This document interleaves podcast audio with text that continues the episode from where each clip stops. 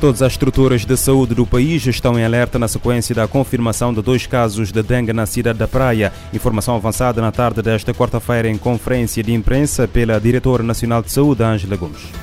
O Ministério da Saúde, através da Direção Nacional de Saúde, já emitiu orientações técnicas a todas as estruturas de saúde do país, nomeadamente as delegacias, os centros de saúde, os hospitais, tanto públicos como privados, no sentido de ficarem atentos na detecção dos casos e implementação dos protocolos vigentes no país. A diretora nacional de saúde diz que os dois pacientes diagnosticados com dengue já tiveram alta.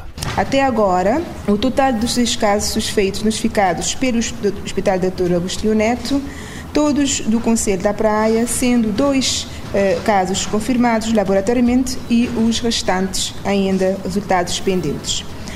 Todos os pacientes estão clinicamente estáveis, estiveram clinicamente estáveis e já tiveram alta eh, hospitalar. Os sintomas mais frequentes de dengue são febre alta, dores de cabeça, dores na base dos olhos e nas articulações, num quadro que pode ser leve a forte. Todas as unidades de saúde do país já foram alertadas e foram eh, desencadeados procedimentos recomendados pela Organização Mundial da Saúde. Ângela Gomes alerta para o facto de o mosquito portador ser mais eh, vigoroso, ágil e habitualmente alojar-se dentro das habitações. Em 2009, um surto de dengue eh, em Cabo Verde provocou mais de 21 mil casos eh, e em 2015 foram detectados cerca de 7 mil casos de Zika no arquipélago, outra doença também transmitida por mosquitos.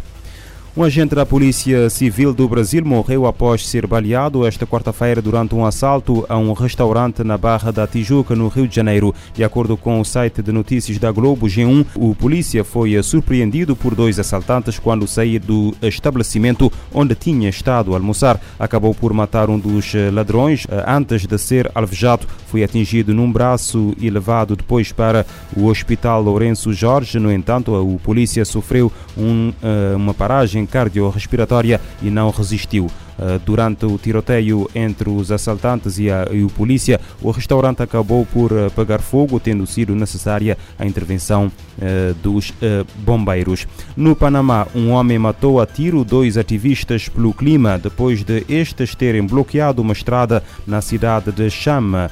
Segundo o Daily Mail, o atirador tentou inicialmente conversar com os manifestantes, mas momentos depois tirou uma arma do bolso e começou a gesticular descontroladamente. Os ativistas eh, recusaram a sair da estrada e, em seguida, quando um dos protestantes eh, se aproximou, o homem disparou. Várias pessoas que estavam no local ajudaram a mover a vítima para a beira da estrada, enquanto o atirador tirava vários pneus que tinham sido erguidos pelos manifestantes. Um segundo ativista aproximou-se para falar com o homem e foi também atingido a tiro. A segunda vítima foi auxiliada por vários amigos que tentaram aplicar pressão nos ferimentos eh, para estancar o sangue. No entanto, nenhuma das vítimas eh, sobreviveu. O atirador foi detido no local pela polícia.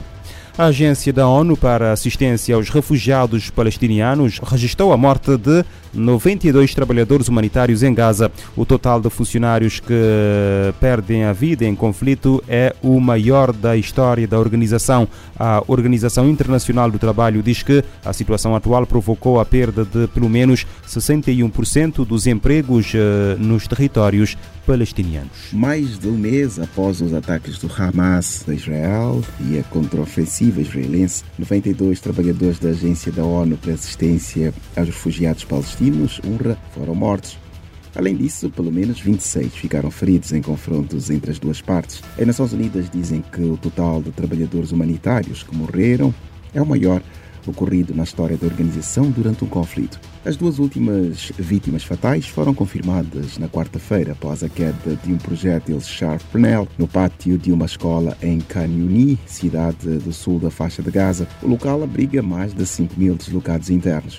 Quase um milhão e meio de pessoas foram deslocadas na faixa de Gaza desde 7 de outubro. As 151 instalações da UNRWA abrigam 730 mil pessoas que fugiram das suas casas de cinco províncias.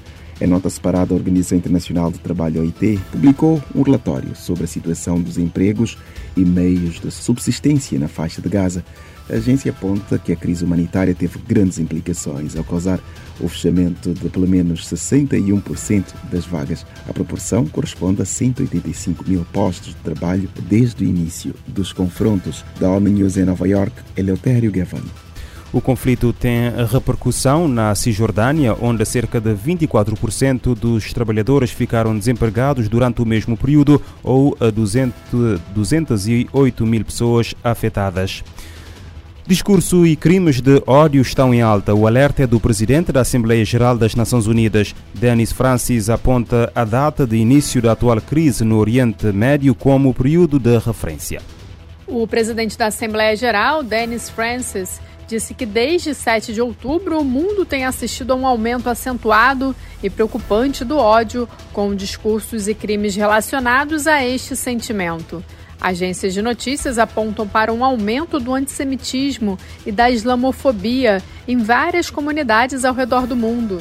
Francis disse que a situação é total e inequivocadamente inaceitável e condenou com veemência a discriminação por qualquer motivo, online ou offline. Ele manifestou repúdio a qualquer ameaça ou incitamento à violência enraizada na raça, etnia ou religião de uma pessoa. No ano das celebrações do 75º aniversário da Declaração Universal dos Direitos Humanos, Dennis Francis enfatiza a primeira linha do tratado, ressaltando que todos os seres nascem livres e iguais em dignidade e direitos. Para ele, conforme previsto neste instrumento internacional, deve ser rejeitada a desumanização de todas as pessoas, seja com base na raça, etnia, fé, gênero, deficiência ou orientação sexual. Da ONU News em Nova York, Ana Paula Loureiro. Francis assinala que a atual tendência apenas aprofunda feridas dolorosas e encoraja um ciclo de violência e desconfiança que não consegue resolver conflitos ou mal entendidos.